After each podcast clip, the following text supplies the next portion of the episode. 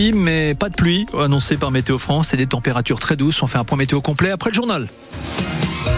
Éric Lebi en présente ce journal. Éric, François Bayrou a été relaxé au bénéfice du doute par le tribunal correctionnel de Paris. Oui, le maire de Pau, trois fois candidat à l'élection présidentielle, était poursuivi dans l'affaire des assistants parlementaires du Modem et de l'UDF, accusés d'avoir employé des assistants pour du militantisme politique et pas pour des missions directement liées au Parlement européen. Le procureur avait pourtant requis 30 euh, mois de prison avec sursis, 3 ans d'inéligibilité avec sursis et 70 000 euros d'amende. On en reparle dans le prochain journal de France Bleu à 13h. Après deux semaines de mobilisation, les agriculteurs sont rentrés ce week-end dans leurs exploitations. Mais ils promettent de maintenir la pression jusqu'au salon de l'agriculture qui ouvrira ses portes le 24 février prochain, porte de Versailles. Le problème des prix rémunérateurs au cœur des revendications est reste entier. C'est le sentiment de Loïc Amblard. Il est éleveur et céréalier à Saint-Jean-de-Liversay. C'est au nord de la Charente-Maritime.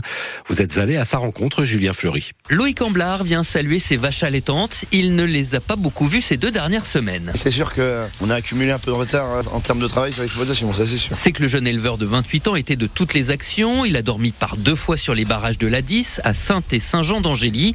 Un mouvement dont la force l'a surpris. Parce que ça partit de la base. Après, euh, c'est très bien qu'on était ce nombre-là. C'est sûr que c'est une des plus grosses manifestations qu'on a pu voir euh, depuis 20 euh, ans. Loïc Amblard qui salue certaines mesures lâchées par le gouvernement, comme sur la fiscalité généreuse du GNR, le gazole rouge utilisé dans les tracteurs concernant les normes. Cet agriculteur de la nouvelle génération n'est pas forcément contre. Toujours plus de règles, toujours plus de traçabilité, c'est très bien, il en faut. C'est la concurrence déloyale qu'il dénonce. Sur le marché, après, avec l'ultralibéralisme, il y a tout qui rentre euh, sans traçabilité, sans rien. Donc euh, là, franchement, on comprend pas trop. Et là-dessus, rien de neuf à l'horizon. Heureusement, en Charente-Maritime, les éleveurs bovins comme Loïc ont de la chance. La FNSEA a négocié pour eux un accès aux grandes surfaces à un prix rémunérateur. On n'a pas d'intermédiaire, donc euh, ça ramène de la valeur ajoutée sur les exploitations au niveau des ventes de vaches. Mais ça, c'est une démarche qui reste locale et c'est pas du tout comme ça partout sur le territoire national. L'élevage, une vraie passion pour Loïc. Mon rêve, c'est un jour de participer au salon de l'agriculture. Chaque année, avoir de meilleurs veaux, de meilleures vaches et voilà, ça prend une génération pour y arriver. Un reportage dans une exploitation du marais Poitevin de Julien Fleury. Les dockers Rochelet du port de la Palisse à l'arrêt pendant 4 heures aujourd'hui, mouvement qui fait suite à un appel national de la Fédération des ports et docks CGT, la fédération qui demande que la réforme des retraites ne soit pas appliquée aux travailleurs des ports et l'investissement également de 10 milliards d'euros dans le développement de l'activité portuaire. Le débrayage sera total mercredi et d'une durée de 4 heures encore euh, vendredi. Une opération barrage filtrant est mené depuis ce matin par les ostréiculteurs d'Arcachon. Opération menée sur l'autoroute qui dessert le sud du bassin. Les huîtres restent interdites à la consommation euh, pendant, sont restées pendant 24 jours interdites à la consommation et à la vente à cause d'une contamination au norovirus responsable de la gastroentérite. La filière déplore une perte de 5 millions d'euros et en appelle à l'aide de l'État.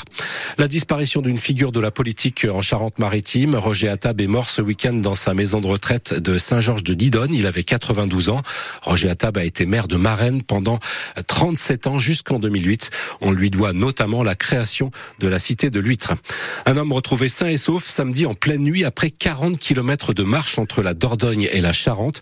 Souffrant de handicap mental, le marcheur de 58 ans réside à Saint-Michel de Rivière. Il a été récupéré par les gendarmes charentais le long de la départementale 674 entre Montboyer et Montmoreau.